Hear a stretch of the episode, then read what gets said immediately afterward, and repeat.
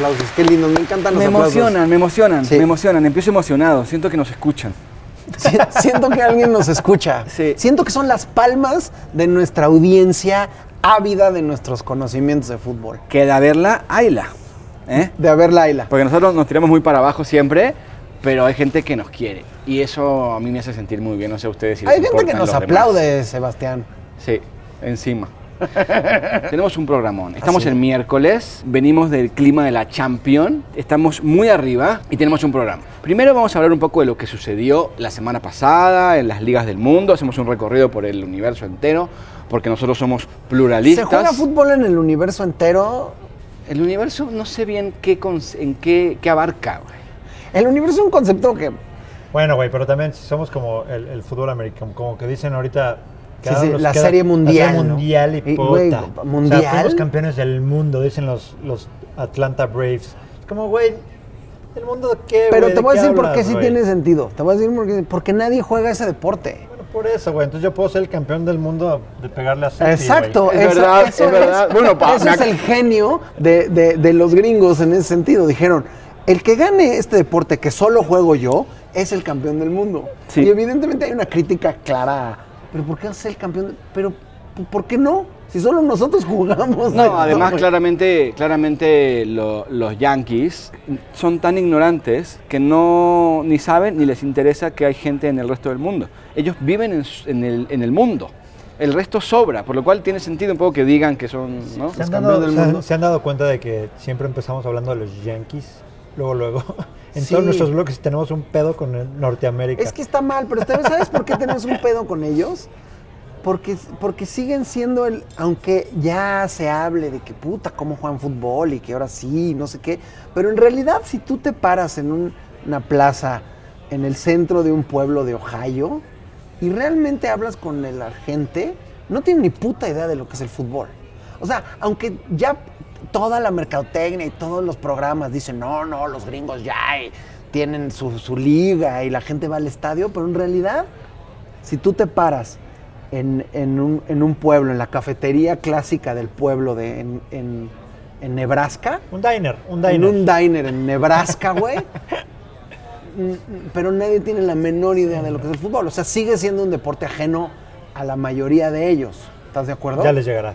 Y, Yo serán, creo que y no. serán campeones del mundo no, también. güey, eso justamente no. Yo creo que nunca le van a entrar, güey. Nunca van a poder No entrarle sí, realmente bien culturalmente, güey. Pero bueno, por ahora eso que hablamos de ellos. nombraste- Pero ahora que no- nombraste Ohio, siempre Ohio que o escucho Nebraska. Ohio, me, me recuerdo el mismo chiste, que es uno de mis Ah, chistes favoritos. claro, el de Que cuando llega el niño y toca el timbre y dice, hola, sí, toca el timbre de la Casa Blanca, ¿no? Y dice, sí, dice, sí, disculpe, ¿está el presidente? No, está en Ohio.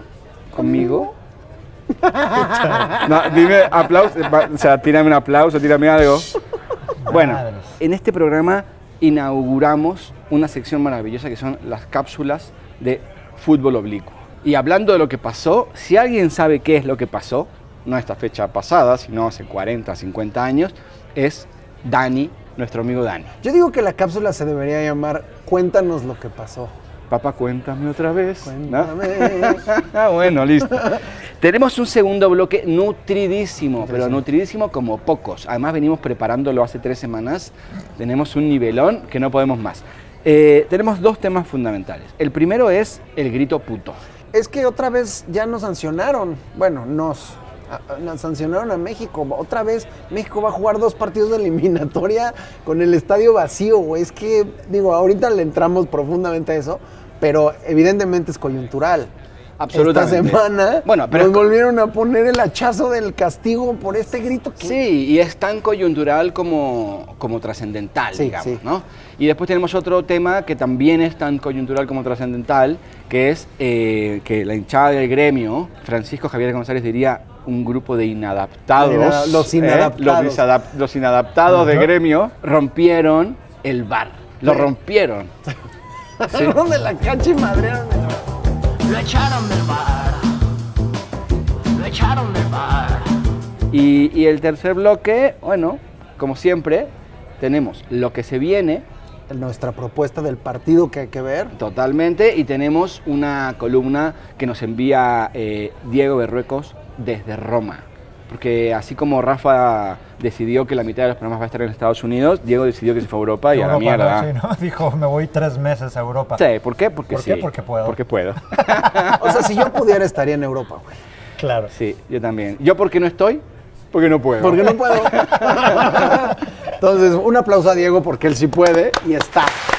Y nos debería de mandar un, un, Un buen trago, ¿no? un buen trago Un buen trago. para ver el partido que vamos a decidir. ¿Qué? A ver, ustedes que son los que saben de eso, ¿qué pasó esta semana? Bueno, nuestro partido, nuestro partido que, que- que escogimos minuciosamente y sobre todo como un homenaje a nuestro queridísimo Dani Oblicuo, es que eh, el resultado, porque aquí no damos resultados, excepto del partido que escogimos, y afortunadamente el Racing de Santander le ganó al, al Real Unión No 2 sabes- a 1. No sabes cómo lo viví Sí. ese partido. No, pues es que, ¿cómo, ¿cómo no vivir un encuentro por la permanencia en la cuarta división española, no? No, vibrante, porque Muchas además... felicidades a no, porque además amigos si, Güey, desciendes de la segunda a tercera, te da un poco igual, ¿no? Desciendes de la tercera a la cuarta, te da un poco igual. Ah. Pero desciendes de la cuarta a la quinta, de- no se llama, eso no se llama descenso, se llama desaparición. Es desaparición porque ya no hay quinta, ¿no?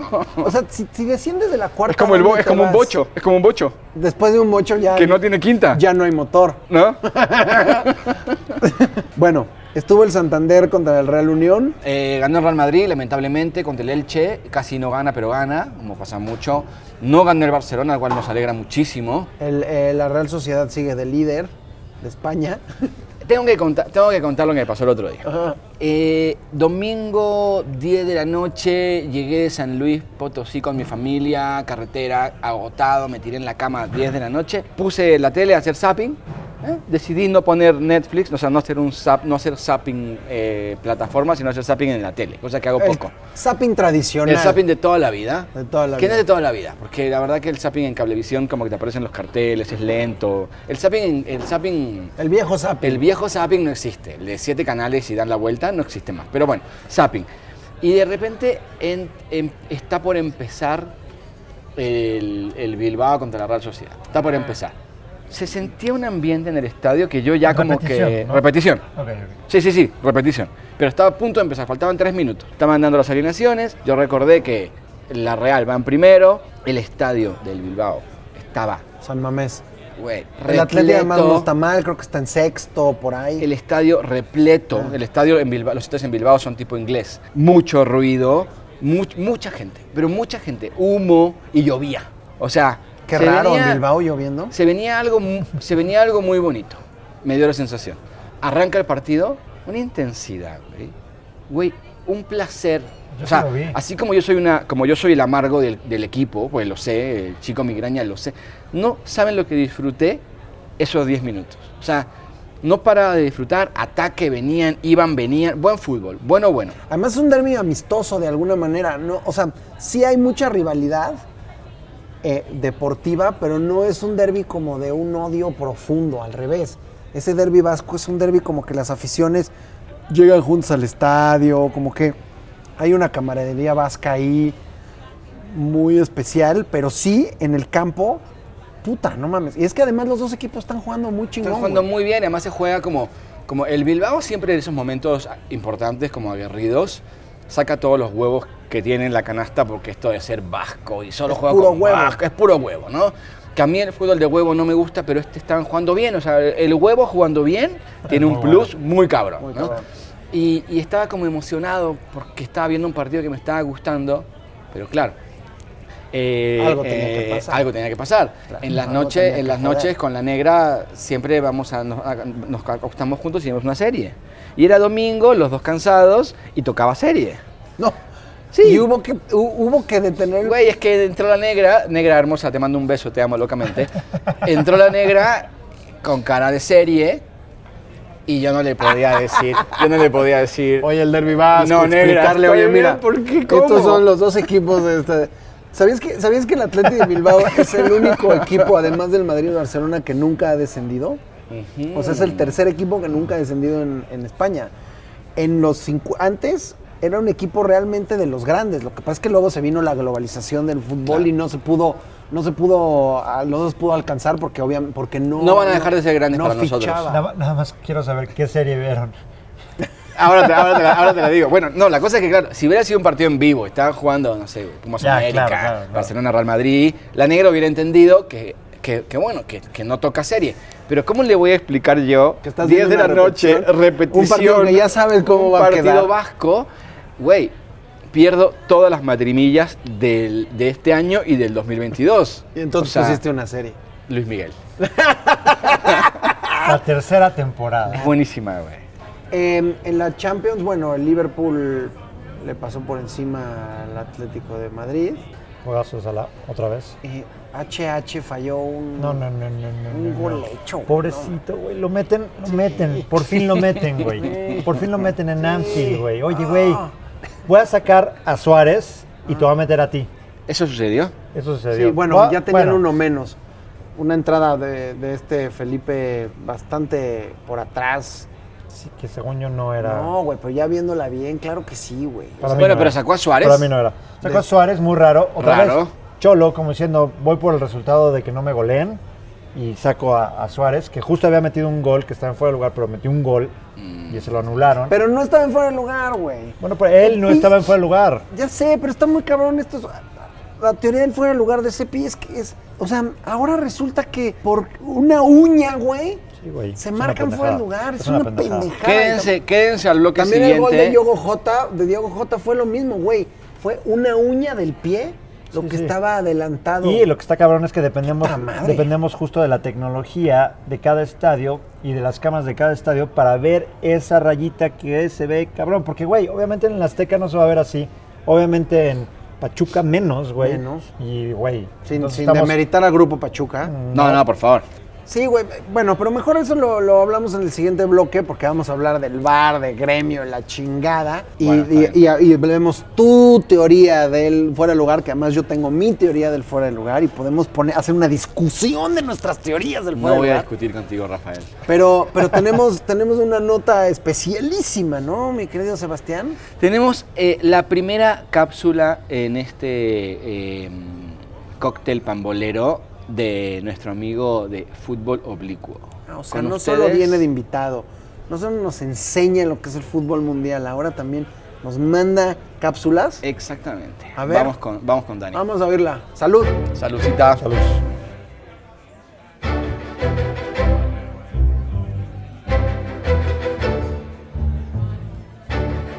Horas después de que en 1944 la BBC anunciara al mundo que las tropas aliadas habían cruzado la frontera belga en su avance hacia Berlín, Here is an eyewitness report broadcast by BBC war correspondent Chester Wilmot. Belgian women and children went down into cellars and cupboards. to el ejército nazi, acosado y sin transporte, protagonizaba en Holanda el mayor robo de bicicletas de la historia. Treinta años después, el Estadio Olímpico de Múnich acogía la final del Campeonato del Mundo de Fútbol de 1974.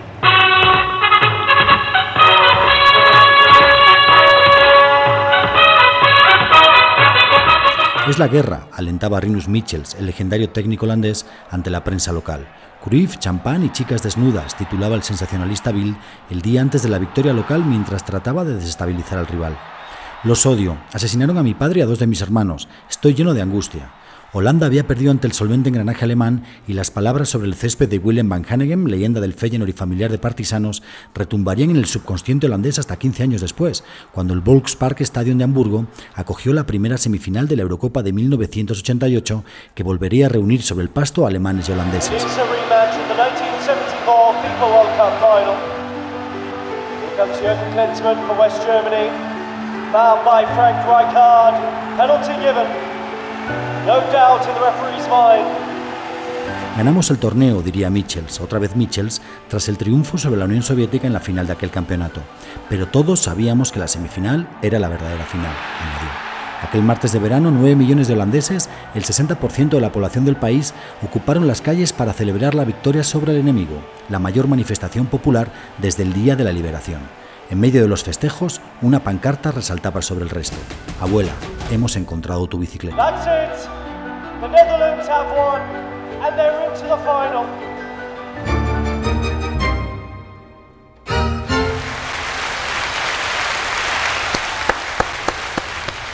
Estos son los primeros aplausos que recibe nuestro querido Dani Oblicuo. Gracias, Dani. Gracias, Espectacular. Dani. gra- gracias por esta. Porque además, Güey, yo sí me acuerdo de esa, de esa animadversión futbolera.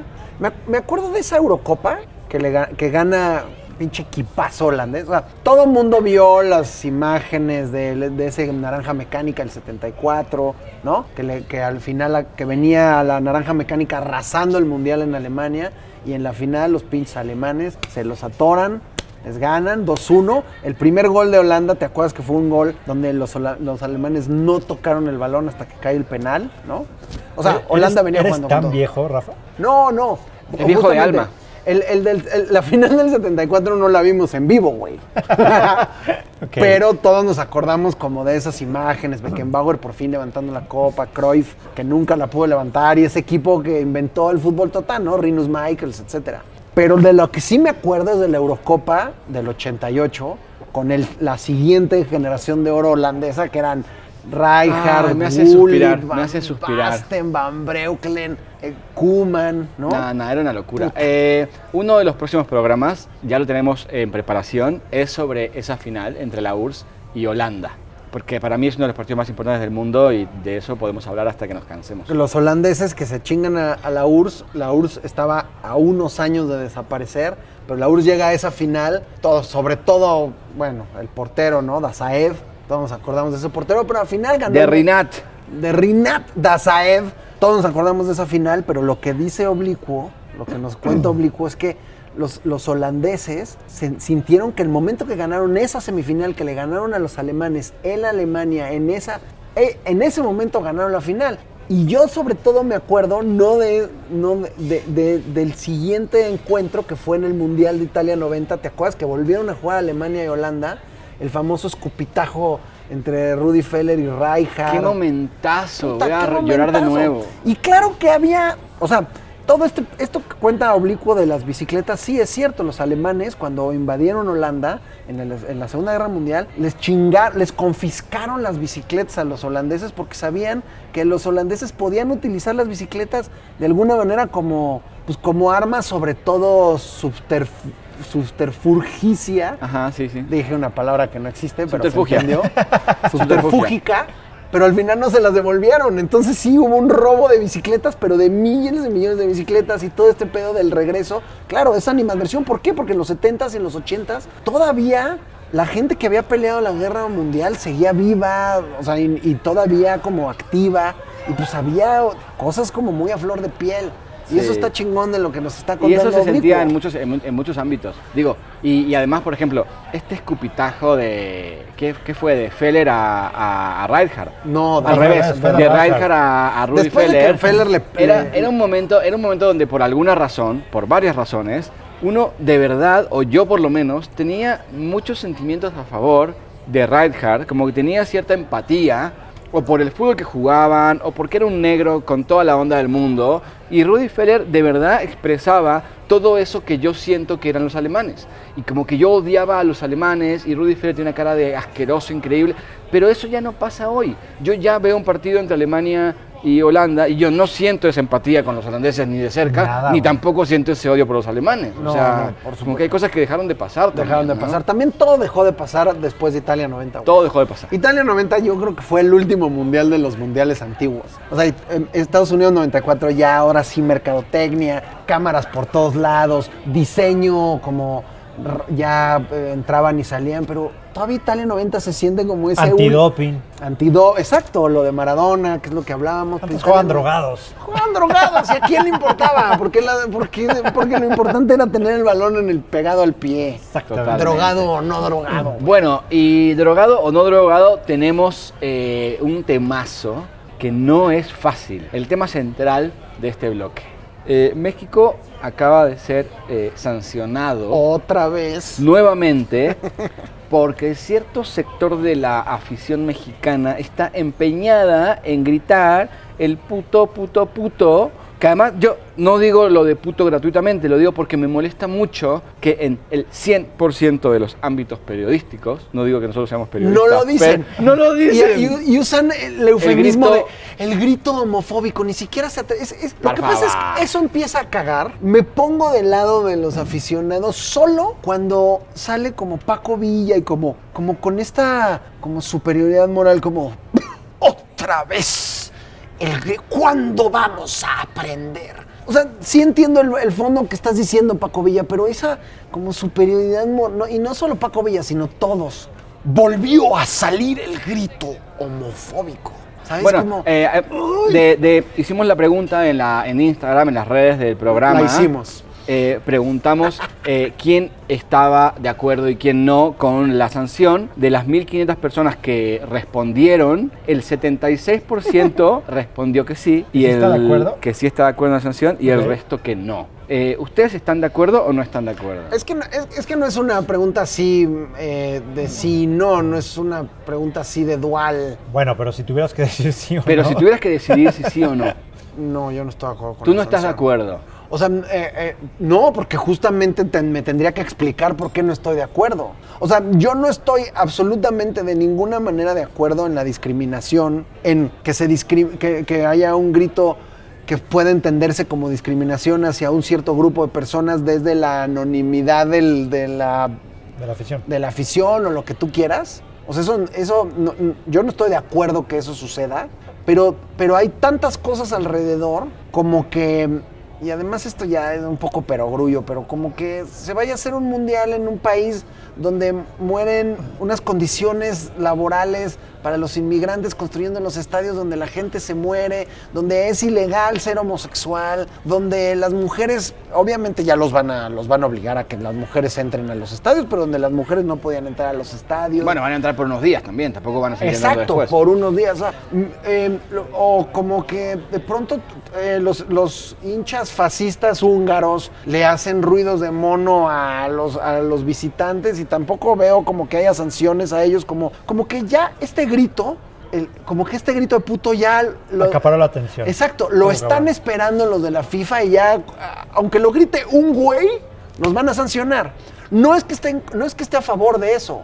Lo que digo es que so- hay, hay una gran cantidad de, de elementos alrededor que me parece que hay una doble moral, una superioridad ahí, este, eh, que, que- que- que no, que- que no me gusta. Sí, pero Sí, pero estoy de acuerdo. A es ver. que yo, yo, yo estoy de acuerdo contigo, Rafa, en que eh, hay una eh, hay- un nivel de hipocresía eh, desmedido. Es total, güey. Y la hipocresía es un elemento que funciona en todos los ámbitos. Eh, el poder en este mundo, la dominación en este mundo se basa en la hipocresía.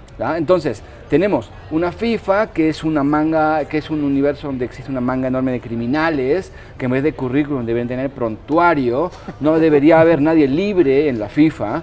Eh, el Mundial de Qatar es un asco por donde se lo mire, eh, la gente muere construyendo Güey, estadios. Deberían nada más ponerle rejas a la, a la sede de la FIFA en Zurich. Y ya. y no mames, sería ya una prisión y, y todos son culpables. güey. Y punto, y punto. Ahora, eh, entiendo lo de la hipocresía, lo entiendo, creo que es uno de los grandes problemas y podría pensar como tú en términos de no estoy de acuerdo con la sanción, sobre todo por quien la pone.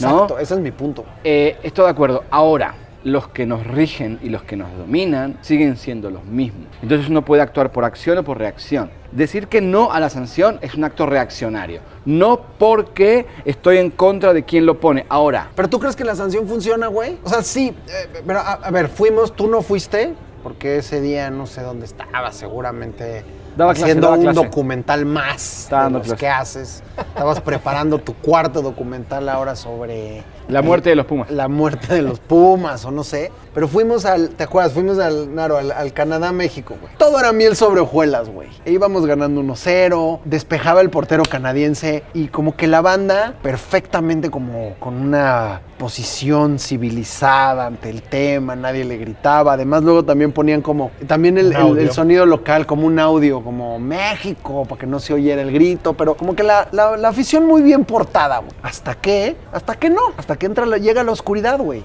Nos anota Canadá, güey. Empieza a jugarnos Canadá. Nos empieza a meter atrás, empezamos a desesperarnos y la gente se empieza a arder, güey. Ya nos empataron de locales estos cabrones. Y entonces, cuando ya la cosa está tensa, primer saque de meta del portero canadiense y ¡eh! ¡Puto! O sea, como que, ok, o sea, parece que ya se entendió porque, ¿no? Porque antes, hace 20 años, hace 20 años cuando empezó este pedo, se hacía en todo momento y todo parecía como cagadísimo y hasta que alguien decidió, con, con toda razón, que era un grito discriminatorio, lo que tú quieras. Pero ahora ya no lo gritan en todo momento, siempre llegan con cierta como decencia y Siempre hay decencia, civilidad. siempre hay decencia en la vida hasta que uno va perdiendo, güey. Exacto, hasta que empieza, hasta que viene. Y entonces lo- mi reflexión es, no lo van a erradicar nunca, güey. Entonces, ¿qué- Ni qué aunque harías? no vayamos al mundial. Pero y güey. entonces, Entonces, ¿qué? Rafael. Eh, no, no, pues ahí sí, ¿qué? Pues tampoco, No, tampoco bueno, tengo la solución. está bien. A mí, a mí me parece, a mí me parece que eh, Pero no es, nada más te quiero decir una cosa, no es lo mismo, o sea, lo único que creo es que no es lo mismo esos gritos racistas cuando la agarra el jugador africano o el jugador negro y, los, y la afición nazi húngara le grita específicamente eh, ataques racistas a un solo güey, porque además sí es sí son ataques directamente a su, a su condición física y le hacen eh, mon- eh, sonidos de chango. No es lo mismo eso a este, a este grito como general que sí es discriminatorio, pero no es contra, un, no es contra una persona en particular. Es como, es como un grito discriminatorio como muy general. Es nada más gritar puto por, por pero no es que no es que se sepa que ese portero es homosexual. estaba pasando un helicóptero por encima nuestro. No sé si tendrá que ver con lo que estamos hablando. Sí, o no. nos están censurando, güey. Ey, Es John de Luisa. Es la, fi- es la FIFA. Es la FIFA.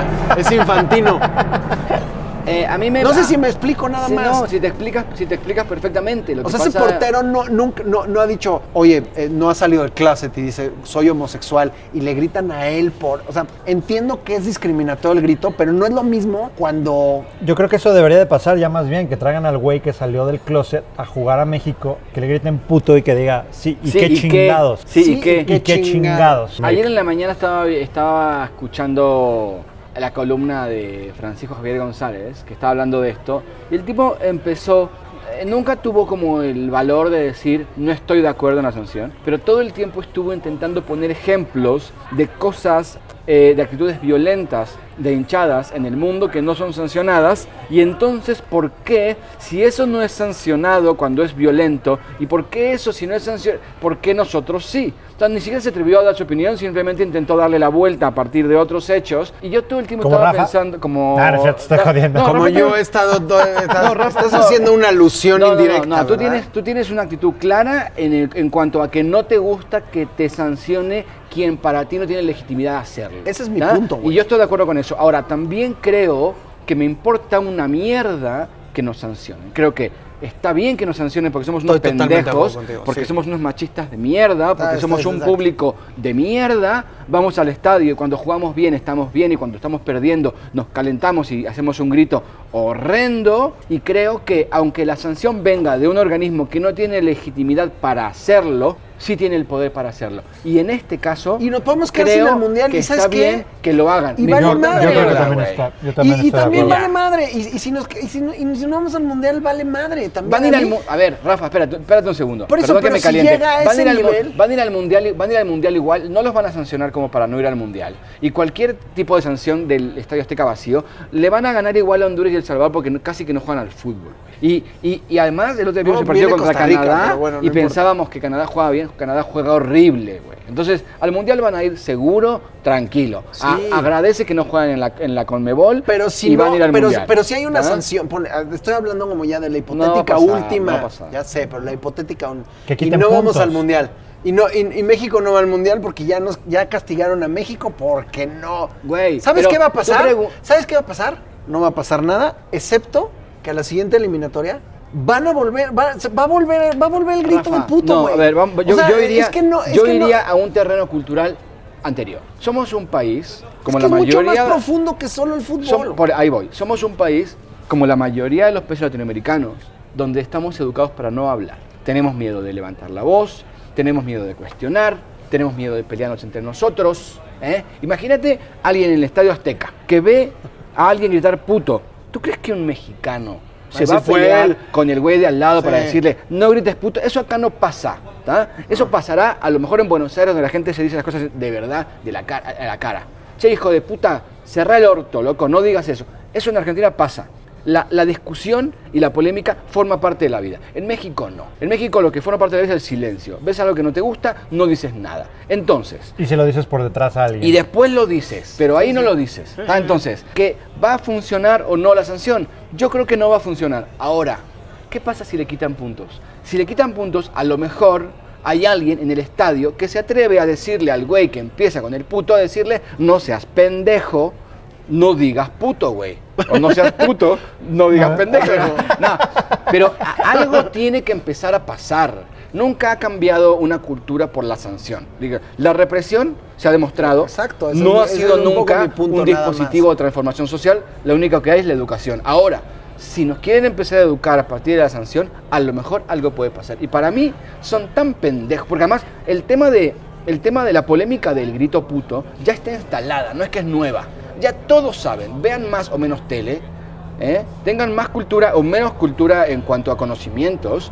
Ya saben que el tema de puto existe. Entonces, Ya. el güey que Todo grita puto, sabe. no solamente grita puto, sino que se está riendo de los que ¡A lo huevo! cuestionan. Es una cosa de travesura de Es una travesura de porque, somos, chavito. porque somos un, somos una- un pueblo de, de menores de edad donde, donde el gobierno nos dice que no podemos tomar en la vía pública porque nos comportamos como menores de edad. Donde, donde en vez de ponerte unas, un- unas cebras para que no para que te pares, para que crucen los peatones, te tienen que poner una pinche montaña que se llama tope para que te pares. Y para que no te metas en la casa del otro güey, te tienen que poner una, una pared de dos y medio metros y encima caguamas rotas. Sí, pero la pared- Porque sí. lo único que, con lo único que entendemos es con los límites físicos. Sí, la diferencia es que cuando hay una pared con caguamas rotas, también hay una, hay una desigualdad previa. No, bueno. O sea, no quieres que roben la casa de un rico, pero yo me parece bien que roben la casa de un rico, porque no, solo- no se llama robo, se llama devolución. Ahora, no, no, pero, la- eh, pero las paredes, con, la- las puto paredes que- con las caguamas rotas es en, en- en todos los pueblos y en todos lados de este país, güey. Es, no, no te metes De hecho, en los ricos, no ponen, los ricos no ponen caguamas en sus casas, no, ponen cables por eso, a eso me estoy refiriendo. Y, y- y párate a que pase el peatón, no, a menos de que te ponga una montaña que se llama tope. Entonces, y, y- y- y no digas puto. Sí lo voy a decir. Es como, es- es- somos una población de Sí, menores y- de edad donde, donde papá gobierno nos ha dicho todo el tiempo qué debemos y no debemos hacer. Sí, y además es lo que hablábamos antes del programa.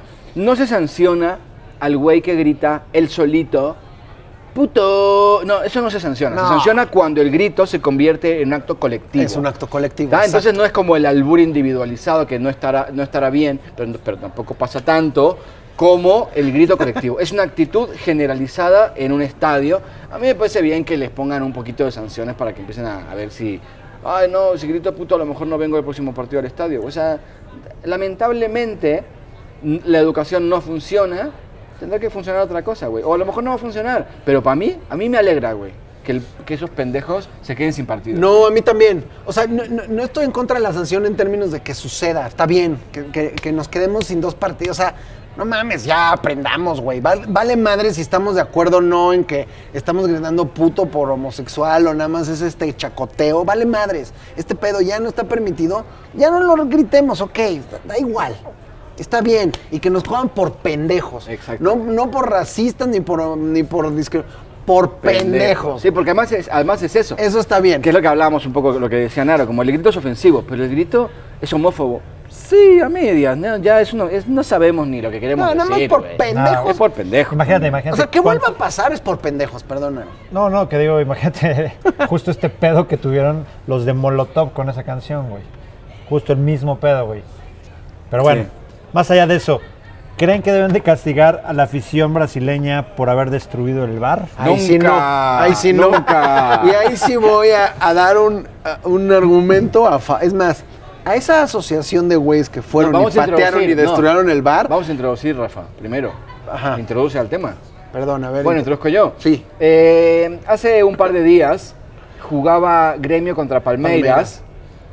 Y Gremio está en un momento como cerca del descenso. Sí, está digamos. complicado. Que es un equipo, entiendo, grande en, en Brasil. Sí, o sea, es un bueno, equipo importante de Porto Alegre. Ronaldinho Y- es, es- es canterano de gremio, güey. Ga- No sé si los gauchos son de Gauchos Porto Alegre. son de. Porto Alegre, sí, güey. Y resulta que iba ganando Palmeiras 2 a 1 y, y Gremio mete el empate, un golazo. Falta, ganhou o Douglas, vai pra dentro, gingou na frente do Gustavo, levou pro pé esquerdo, bateu pra dentro da grande área.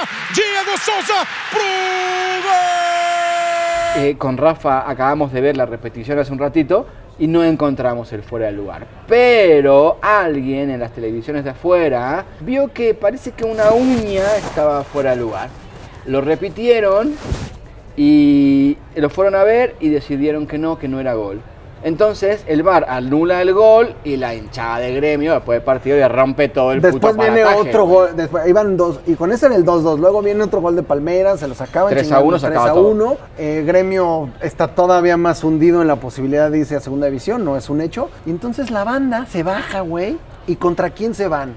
No contra el árbitro, no contra los güeyes que están ahí arriba, contra el objeto en sí mismo, que es la televisión con el, con el, con el arnés o con donde está, y le parten la madre físicamente al bar, lo cual Torcedores do Grêmio invadiram o gramado da arena.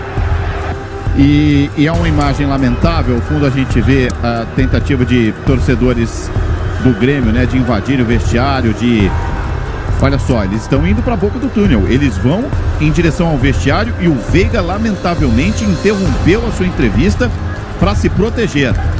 O Grêmio certamente será punido pela invasão. É um momento terrível. Olha só, torcedor armado com uma haste. Yo Cagadísimo. No mames, yo quiero, yo quiero poner dinero, apoyarlos este, económicamente a esta asociación. Después vamos a pasar el número de cuenta para que apoyen a la hinchada de gremio. A la hinchada de gremio que, que le rompió. Es, es como esta onda ludita, estos los luditas del, de principio del siglo XIX que, que madreaban máquinas. Cuando a- a- en- en la- en- empezando la revolución industrial y se empezaron a dar cuenta que las máquinas tienen la posibilidad de destituirlos en términos de obreros, ¿no? En su término laboral, en su, en su, en su posición laboral. Y hubo un grupo de gente que se reunió políticamente con una, más que con la idea de que al romper una máquina acababas con la máquina en sí, era una posición política de destruir la- a las máquinas, porque las máquinas además eran el símbolo de este nuevo momento que se venía como la modernidad, eh, la desarraigo de la tierra, lo que sea, ¿no? Nada más, imagínate que los luditas hubiesen sabido que las máquinas iban a hacer que cuando un equipo metía un gol no pudiésemos gritar el gol porque había que esperar a Había que que el VAR lo a que la validase. pinche máquina Una mierda, güey. Lo Un asco total. Entonces yo considero a estos como los, eh, a esta barra del gremio, a estos inadaptados, diría Francisco Javier González y Paco Villa y, y- y André Marín, estos inadaptados como los iniciadores de un nuevo movimiento que es el movimiento ludita futbolístico. Me encanta. Novis luditas. Futbolis luditas. Futbolis Hermoso, luditas. hermoso. Para romperle la madre a todas las máquinas del bar, porque el bar me tiene Hasta los huevos. hasta la madre, güey. No Sí. puedo creer que, que esta idea de. que además tengo toda una posición en torno a la justicia y no en el fútbol, como es que va a traer más justicia. Vale, madres, es un puto juego. Y que sea injusto está poca madre también, güey. Que se equivoque el pinche árbitro siendo parte del juego. Pero bueno, no Bueno, importa, es otra no, no discusión. sé, porque siempre estaba, la injusticia siempre, siempre estaba a favor del América. Oh, Bueno, pues así podíamos todos discutir en contra de la América y tirar, pero ahora con el VAR, no sé qué, y de todas maneras acaban favoreciendo a la América. Igual, eso es lo sorprendente del VAR, porque yo hasta hace, yo hasta hace unos meses, cuando tú estabas muy radicalmente ya en contra Perdóname, del VAR, Perdóname. yo todavía le daba al VAR cierta chance. Yo decía, a ver, bueno, a ver, veamos. estaba igual que tú, güey. Yo, yo empecé, yo empecé como que dije, güey, puede ser. Suena, suena, suena legal, suena como tal. Pero, güey, nada más hay más injusticia. Y también hay más injusticia de, de- de que, de que los ricos tienen mejores oportunidades del bar que los pobres. Y eso, pues, ya lo hace injusto. Sí, porque además Entonces- con el, con el VAR pasamos de la hipocresía al cinismo. Exacto. Porque antes éramos hipócritas porque decíamos, no, bueno, sí o no. Eh, ahora no. Ahora todos vemos mil veces que no y sin embargo es que sí. Eso se llama cinismo. Vemos el mecanismo y, y sigue sucediendo igual, ¿no? Eso es Además, brutal. pero además, pero además conceptualmente, güey, si un juez a la hora, que, que además pasa todo el tiempo, pero si un juez de la corte decide que vas o no a la cárcel, puta, totalmente a favor de que haya un sistema que trate de que las cosas sucedan y sean lo más justo. Porque eso sí es un pedo de vida o muerte. Estamos hablando de un pinche juego que mueve mucho dinero, pero lo va a seguir moviendo. Y me parece que ese juego está chingón, que el árbitro se equivoque, que, que, que- que nos dé de qué hablar. Y no este robot que lo pone. Y que está en la. ¿Qué tal esta onda de las dos líneas? La azul y la, y la Sí, roja. no, no, no, no. Y fue un fuera de lugar de la. Como decíamos, de la uña del dedo chiquito. del Déjame pie. terminar este bloque, Rafa, Estoy por favor. con los futbolis, Sí. futbolis luditas del gremio y ojalá sea un movimiento que se expanda al mundo entero. Déjame terminar, Rafita, Rafita Ludita, con, con mi teoría de la, de la regla del offside. Eh, actualmente la regla del offside funciona, eh, o sea, es offside cuando una parte del cuerpo del delantero, que es el que va hacia adelante, está más adelantada que el defensa. Y entonces estas cosas milimétricas de uña sí, uña no, eso lo que hace es que el movimiento lo lo- el movimiento que hay que imitar es el del defensa. Si el defensa se va hacia adelante, o sea, hacia, hacia, hacia adelante, El, el delantero, el delantero tiene que regresar. Claro. Entonces es una ley que prima a la defensiva, no prima la consecución del gol. Si la ley debería ser al revés, debería ser. El delantero puede tener una parte del cuerpo más adelantada que el defensa y solo es offside cuando todo el cuerpo del delantero entero está adelantado por sobre el defensa. Entonces prima el movimiento del delantero en el del defensor. Yo en eso estoy totalmente de acuerdo. Nada más creo, nada más quiero acotar que yo sí estoy convencido que la eso eso dentro de la regla del, fuera de lugar tiene me parece que tiene toda lógica y estoy de acuerdo. Pero lo único que yo sí creo es que la regla del fuera de lugar en el fútbol 11, en el fútbol asociación, es la regla más chingona. En el momento que, que cuando están jugando fútbol, un güey dijo, vamos a inventar este pedo que es una línea imaginaria con el último hombre y que los defensas puedan achicar la cancha y el delantero tenga que esperar y el güey que tira la pelota tenga que ver que su compañero esté en línea, etcétera, me parece la regla genial, la que hace el fútbol el deporte más bonito del mundo. O sea, realmente sí creo que la regla del fuera lugar es poca madre. Pero está bien que se le, dé priori- se le dé prioridad un poco al fútbol ofensivo y que si el delantero está echando para adelante porque está saliendo, está corriendo, pero su cuerpo, sus piernas están en línea, ¿por qué la puta nariz? Porque además puede ser que el, que, que el delantero es narizón, como, como Nariño, nuestro productor. Claro. Esa es una, esa es una característica física que un chato a lo mejor no es fuera de lugar. Porque pero además un pinche tiene la culpa de su nariz. Entonces, los italianos, y- los italianos que tienen unas narices espectaculares son más propensos a cometer fuera de lugar que los holandeses que son chatitos, güey. Sí, sí, sí. No mames. ¿Estás de acuerdo? Absolutamente. Estamos cayendo en ese tipo de absurdos. Absolutamente. Bueno, y entonces después de este intenso y polémico bloque, eh, hacemos un salud y nos vemos en el siguiente. Y hacemos un eh,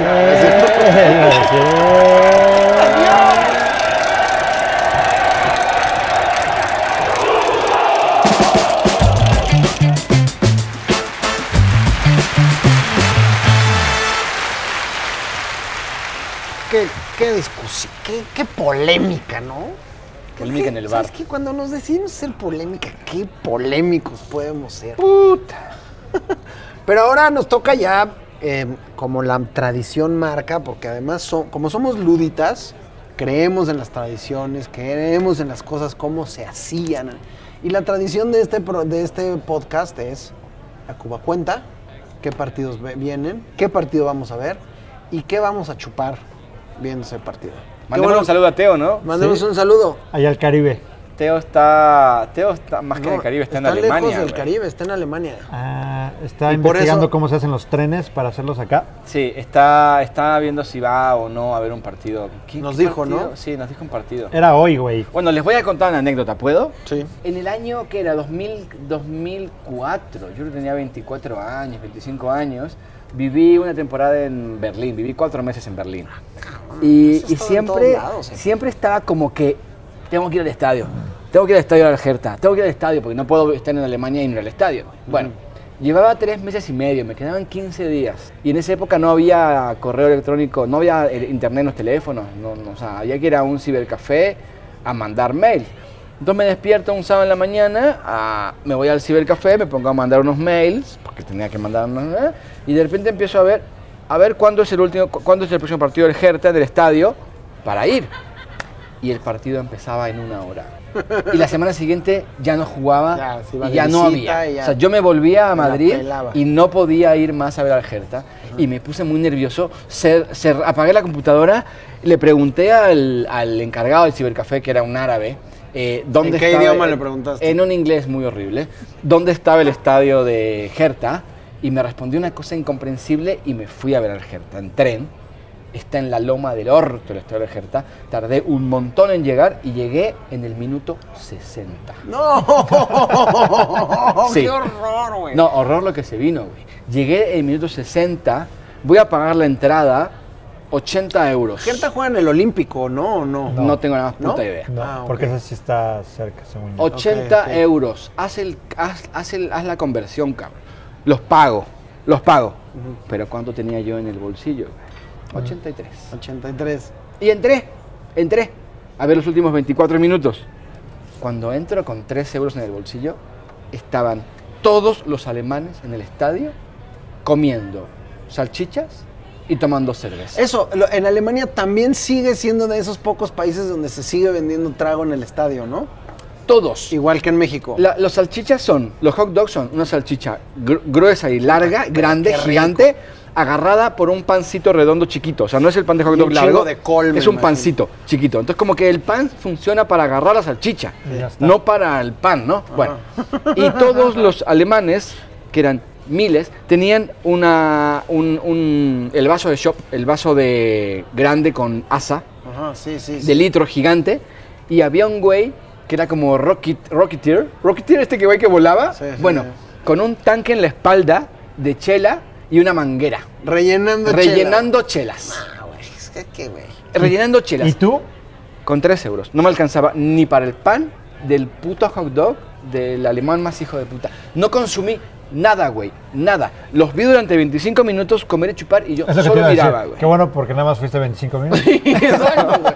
Pero a ver, pan, salchicha, cerveza y fútbol, no, no, no puede ser más proletario que eso. güey. Nada.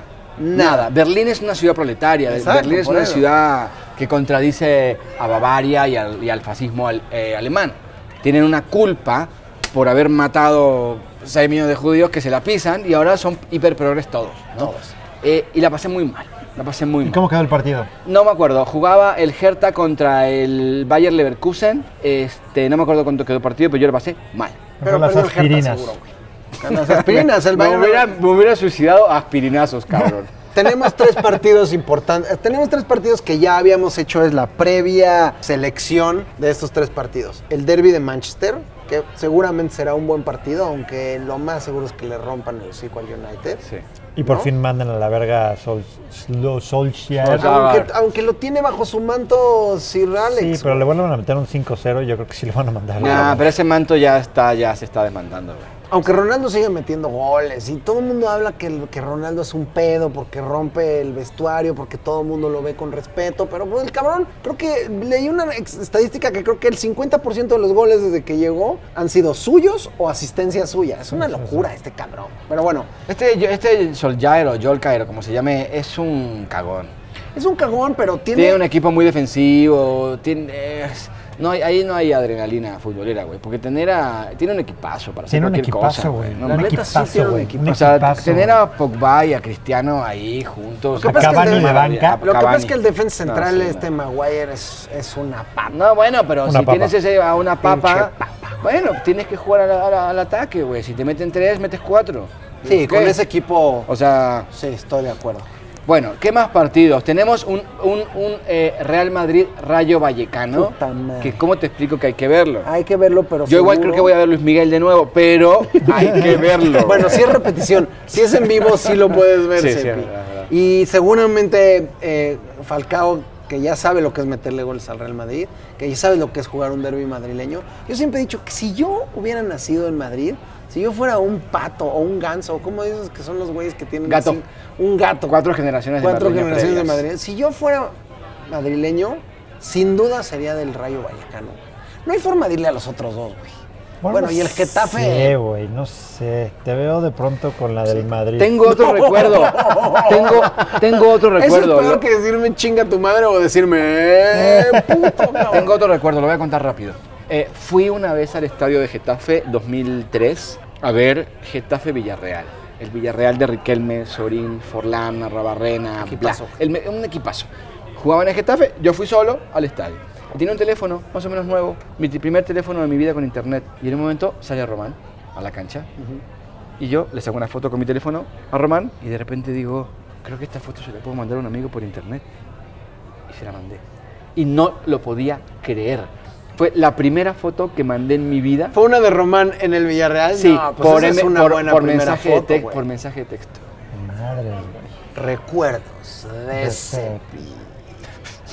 Tenemos, güey. tenemos el Rayo Madrid, que es, pero creo, creo que hay un derby. Bueno, también antes de eso nos, des- nos saltamos la Liga Mexicana, que, que está Cru- Cruz Azul Pumas. Cruz Azul Pumas Que también. creo que está bueno porque están ahí, ¿no? Por entrar. Porque Pumas tiene que ganar dos partidos para pasar a la liguilla. Pumas Ya. tiene que ganar los dos que le quedan. Pero, y güey, ojalá estas no, liguillas, güey. estas liguillas de, que donde pasan dos equipos. es una 14 mil equipos, güey. Es más, solo no pasan dos, creo, güey. Bueno, yo creo que tienen posibilidad. Si llegan a pasar en último, van contra el América y seguramente la van a ganar porque el América está jugando una mierda. Yo creo Ah, que- la falsa yo- humildad de la- de la- fal- del pollo, La falsa modestia No de estos pollitos, güey. Pero nada me daría más gusto que el América pierda en la primera ronda. No, pero perdón, me sorprende, güey. La, la humildad más falsa que he visto en años. Sí, Lo viste, falsa, ¿no? Fue evidente. No, falsa humildad, Que falsa No, modestia para nada, güey. güey. No. Pero bueno, Bueno, tenemos el Pumas Cruz Azul, que está bueno. Y tenemos el derby de la Madonina, güey. Madonina. Badadita. Bada- badadita. Te la matadita. Tenemos el Inter Milán. Creo que nunca habíamos dado como partido de la jornada un, un partido italiano y por eso yo pongo mi fichita con ese, güey. Yo también. Me- además me gusta mucho ese ¿Cómo van en clásico. la tabla?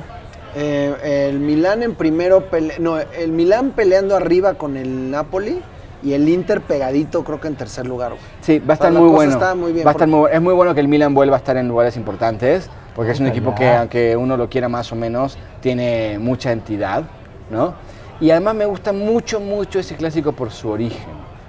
No vamos a entrar en detalle porque el, el- porque el cóctel tiene un límite de tiempo. Oye, sí, pero nada más. Y un límite de datos. Yo justo acabo- bueno, hasta hace muy poco me enteré que es el mismo estadio, el del, del, o sea, el del Milán, que el del Inter de Milán. Nada No más sabía. que dependiendo quién. ¿Juegan en el mismo estadio? Sí, No me claro. jodas. Ah, bueno, güey, claro. Lo que Datos pasa, nuevos, no, pero chécate este dato. Lo que pasa es que dependiendo quién es local, el estadio se llama distinto.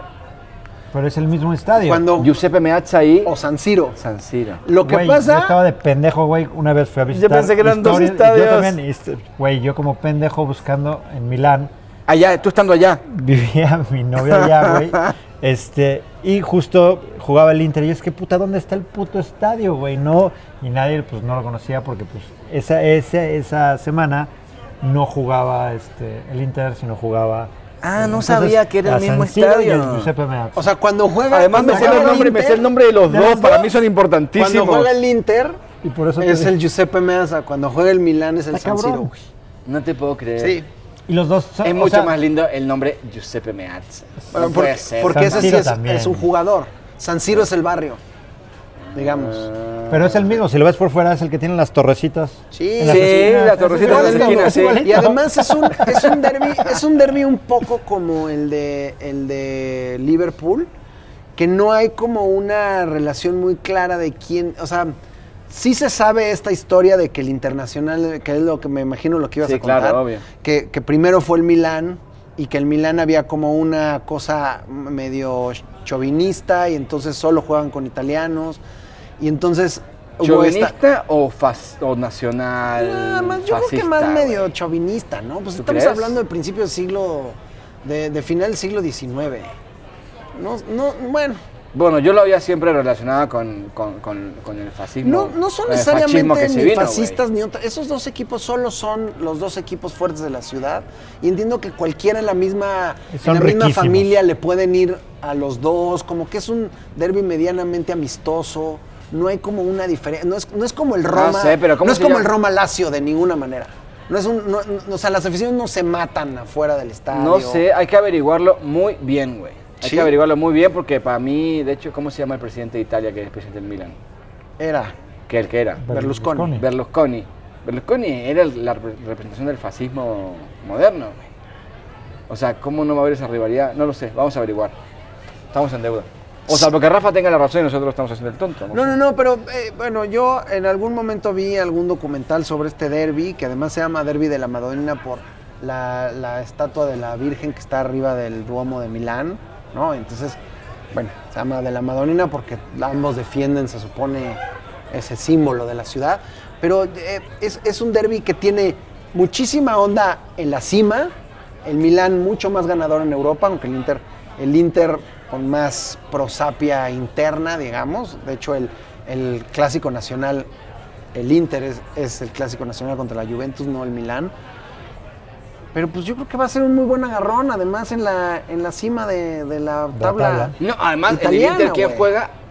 Vidal y Alexis Sánchez. O sea, no me jodas. Tus dos.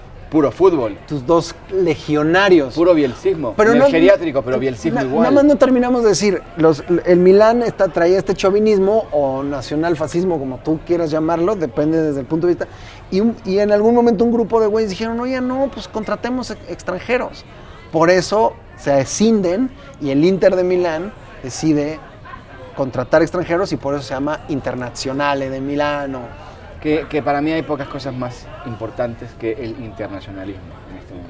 Estoy totalmente de Así que acuerdo. voy de cabeza con el Inter y voy de cabeza con Alexis y con Vidal y que además en un momento, hace no sé, 10 años más o menos, el Inter tenía nueve argentinos, concha tu madre, nueve argentinos. Cuando estaba Cambiaso, estaba Verón, bueno, Zanetti es- Zanetti, eh, mil más, nueve argentinos, una locura. Y era un buen equipo Milito, además. ¿no? Por Milito, ahí. y no sé si no era, No, sé si sé si no era Mourinho el DT del Inter. O sea, cuando ganaron la Champions. Puede ser. Puede ser, con el carnicero de Materazzi. Sí, pero el Inter tiene una buena, Samuel, tiene, Walter tiene Samuel. una buena relación con los argentinos, ¿no? El Inter, ¿no? Totalmente. No mames, Imagínate Totalmente, esa ya se quedó. central, güey. Materazzi, Walter Samuel, güey. El más, el que salía más vivo, salía desangrado, güey. Sí, sí. Y Bueno. estaba, estaba el Cholo Silmeone, ¿no? Necesitamos un trago. Estaba el- eh, también el Cholo jugó en el Inter, güey. También. Necesitamos un trago para ver el derby de la Madonina. Y por eso ¿Y llamamos... ¿Quién mejor? ¿Quién mejor, Nariño? Eh, pues llamémosle al bar más chiquito del mundo que ahorita está haciendo un research por Europa. Ya lleva varios días, ¿no? Por allá. A ver si vuelves, güey. A ver si vuelves. Diego, recomiéndanos un cóctel para ver el derby de la Madonina. Te lo vamos a agradecer.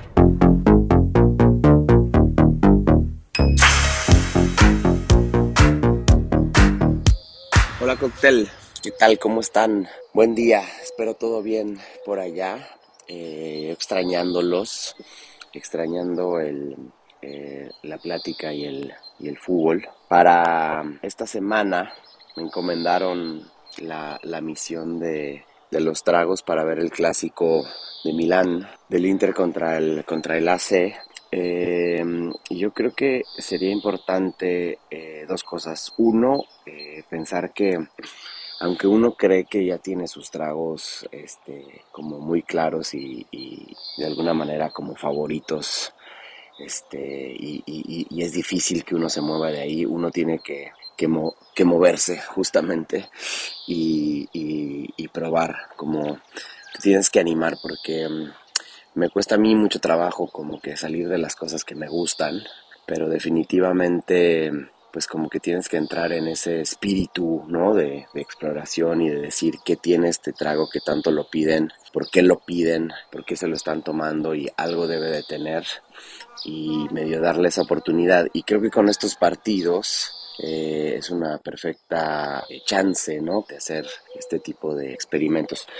Yo propondría el primero, está, se me, se me- se me viene a la cabeza por este bar Vaso en Milán, un bar de 1947. Es un bar eh, clásico de, de Milán en donde se dice que un tal Mirko Stochetto inventó este, este cóctel en 1972. Y estamos hablando de una mala interpretación del Negroni, a lo que se le acusa y se le dice en italiano sbagliato. El sbagliato es una un error, digamos, en, en la receta del Negroni. Confundió Mirko, el buen Mirko, y no echó ginebra, echó vino espumoso. Y entonces terminó haciendo este cóctel que después se convirtió en un, clásico y que también nos ayuda a poder empezar a poder ver este partido del, del Inter contra el Milán con, una especie de Negroni pero un poco más suave porque no tiene eh, la parte de la ginebra. Es muy sencillo, la parte de vermouth, parte de Campari, eh, la, la rodajita de naranja y lo rellenas con, con el espumoso. Y la otra que creo que puede funcionar muy bien para este partido es eh, la versión, el Campari con naranja. De nuevo, como que es un trago que no hacemos mucho y en México es muy fácil de hacer porque tenemos este, litros y litros de jugo de naranja. No es como en otros países que el, el jugo de naranja te lo cobran carísimo. En México, en, en los puestitos de los jugos de la calle, te venden un litro en 20 pesos y entonces puedes quedar muy bien al decir preparar tu trago para, para el día siguiente en la mañana, salir comprar tus dos litros de jugo de naranja, este, dejas listo un litro para el desayuno y luego, con mucha decisión y sin miedo, eh, preparas una jarra de nuevo con mucho hielo de una muy buena porción de Campari y lo rellenas con naranja y a mí me gusta agregarle al final un tercio de agua mineral porque mm, soy de esos niños malcriados que siempre les dieron naranjada, ¿no? Eh, eh, agua mineral con, con el jugo de naranja y, creo que también le ayuda un poco al trago y creo que para ver esos partidos, ese partido en específico puede ser un, un trago muy especial que funcione muy bien para ver eh, esos dos encuentros. Les mando un saludo, un abrazo. Espero que, que sí hagan cualquiera de estas dos recetas y nos las compartan en nuestras redes. El cóctel pambolero, arroba el cóctel pambolero. Y les mando un saludo y nos vemos ya por ahí la próxima semana porque me urge un taco y un tequila. Abrazo.